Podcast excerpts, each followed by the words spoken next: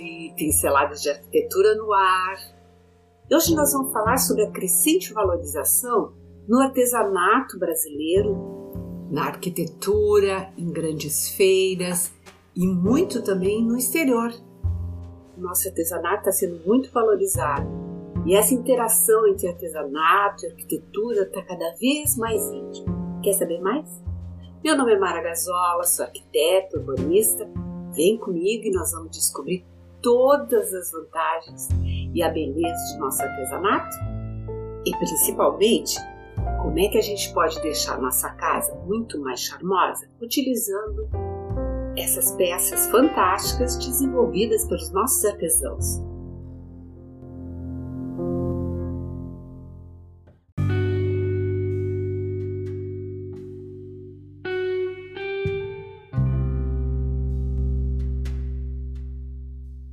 Se nós pensarmos em todo o período da nossa civilização, faz muito pouco tempo que a gente deixou de ser fazedor, ou seja, nós fabricávamos tudo o que nós precisávamos. Das nossas casas, os nossos objetos, nossos utensílios de trabalho, as nossas ferramentas, as nossas roupas, através da tecelagem, todos esses, esses elementos eram fabricados por nós. Com o advento do desenvolvimento tecnológico, a revolução industrial, os, os nossos utensílios, as coisas de nosso uso e a própria construção passou a, a ser mecanizado e aquelas imperfeições do, das coisas artesanais passaram a ser minimizadas pelo trabalho das máquinas e também pela facilidade de adquirir coisas. Hoje a gente pode ir numa loja comprar qualquer coisa que a gente precise, a gente tem comprado até coisas que não precise tanto, né?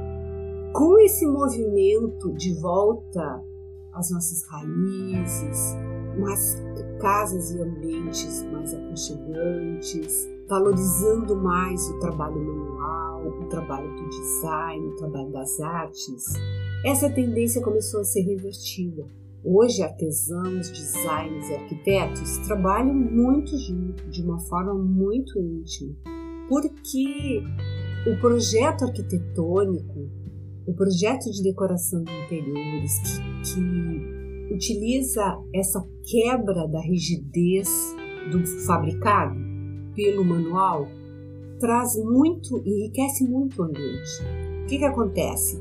Ele cria aconchego, personalidade, diferenciação, porque cada peça acaba sendo uma peça única.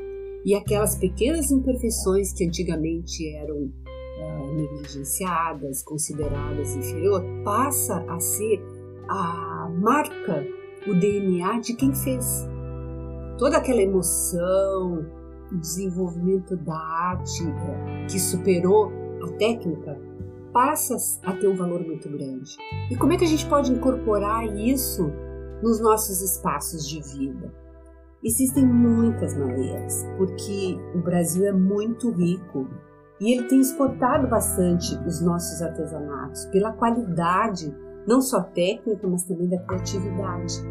Então, por exemplo, assim, num estante, tanto numa sala quanto no quarto, um outro ambiente da casa, a gente pode colocar lembranças de viagem.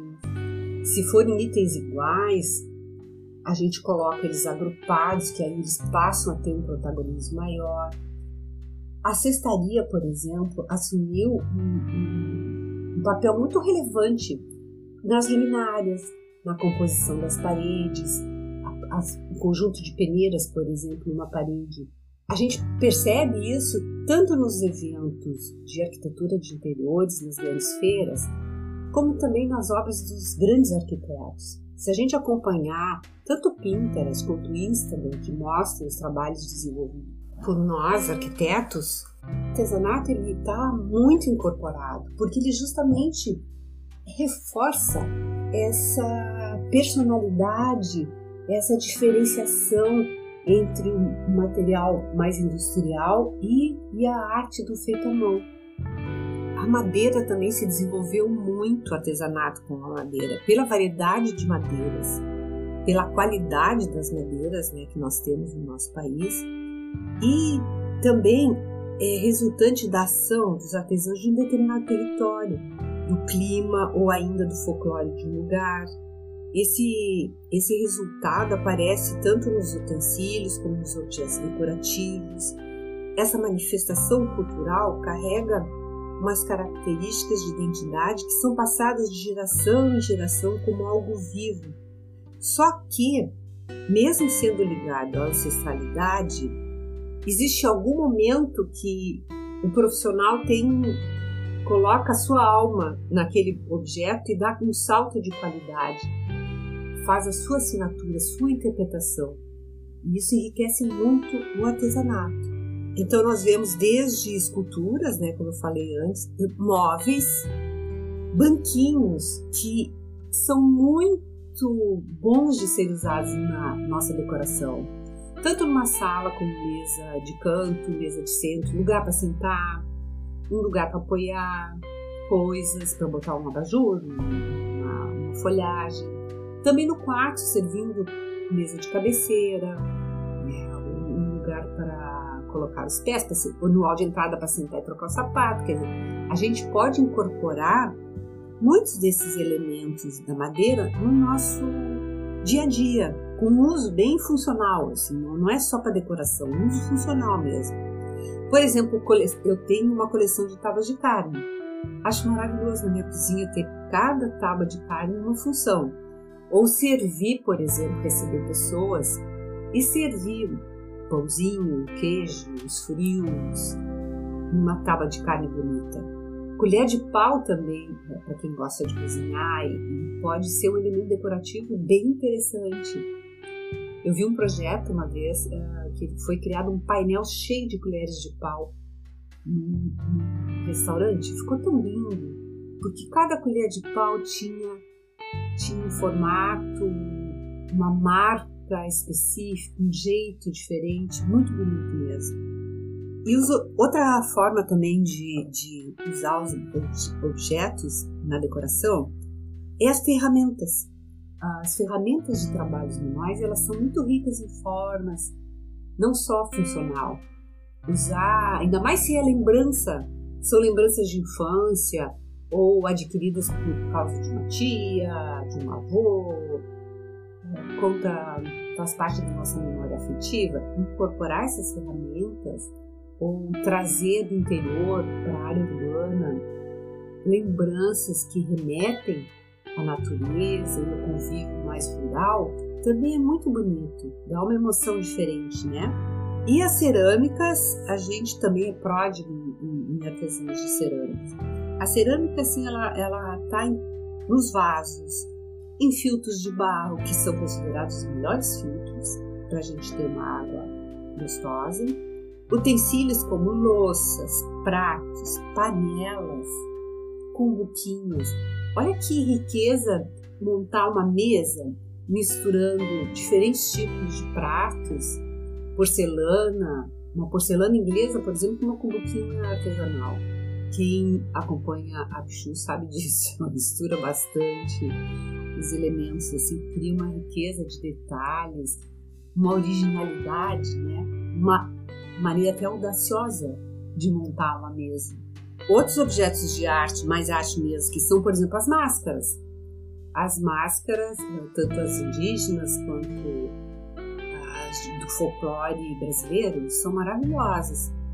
Um conjunto de máscaras para decorar o ambiente fica muito sofisticado. E outra material que eu acho bem legal são as lãs e as linhas. Tanto em costuras, o crochê ele deixou de ser aquele crochê basiquinho para fazer barra de pano de prato, isso não existe mais. O crochê assim ele tem status de grife e a tapeçaria também. Nós temos uma riqueza na tapeçaria muito grande. Os tapetes artesanais eles dão uma incrementada em qualquer ambiente. Ele agrega um valor estético bastante diferenciado, porque ele se baseia em elementos da natureza, eles dão um toque único e, e criam uma atmosfera que tanto pode ser uma atmosfera divertida, de descontração, com bastante cor, como pode ser uma pegada assim mais mais natural, com mais texturas, mais neutras, dando um ar bem mais sofisticado. Então, é quando a gente for pensar no tapete, pensar assim, qual a estética que a gente quer para o nosso ambiente. E no tricô a mesma coisa, o tricô deixou de ser aquele tricô que a mamãe faz para fazer o blusãozinho, para ser mantas maravilhosas, para ser, enfim, detalhes, almofadas, detalhes que aqueçam muito a casa, que deem um ar, um ar de conforto, de aconchego. O macramê, diversos modelos, pode ser tanto em panô quanto naquele hanger para botar folhagem, enfim, infinidade de, de opções, né? As mandalas também são muito lindas e as redes, né, maravilhosas para quem quer relaxar numa sacada ou até mesmo dentro de, de casa. As redes saíram da rua e hoje elas são elementos de design da nosso daquele momento relax que a gente tem tanto na varanda quanto numa sala, sem problemas. Eu vou ajudar vocês com imagens, como sempre no meu Pinterest e no Instagram. Eu vou colocar imagens para que ilustrem melhor os exemplos e, as opções que eu falei de como incorporar o artesanato na decoração, tá bem? Então, no, no descritivo desse episódio vai ter os links, vocês clicam ali tá? E aí vocês acessam para se inspirarem, ok? Eu espero que vocês aproveitem, que vocês gostem. Qualquer coisa me escrevam. Meu e-mail é pinceladas gmail.com, tá bem? E até o próximo episódio.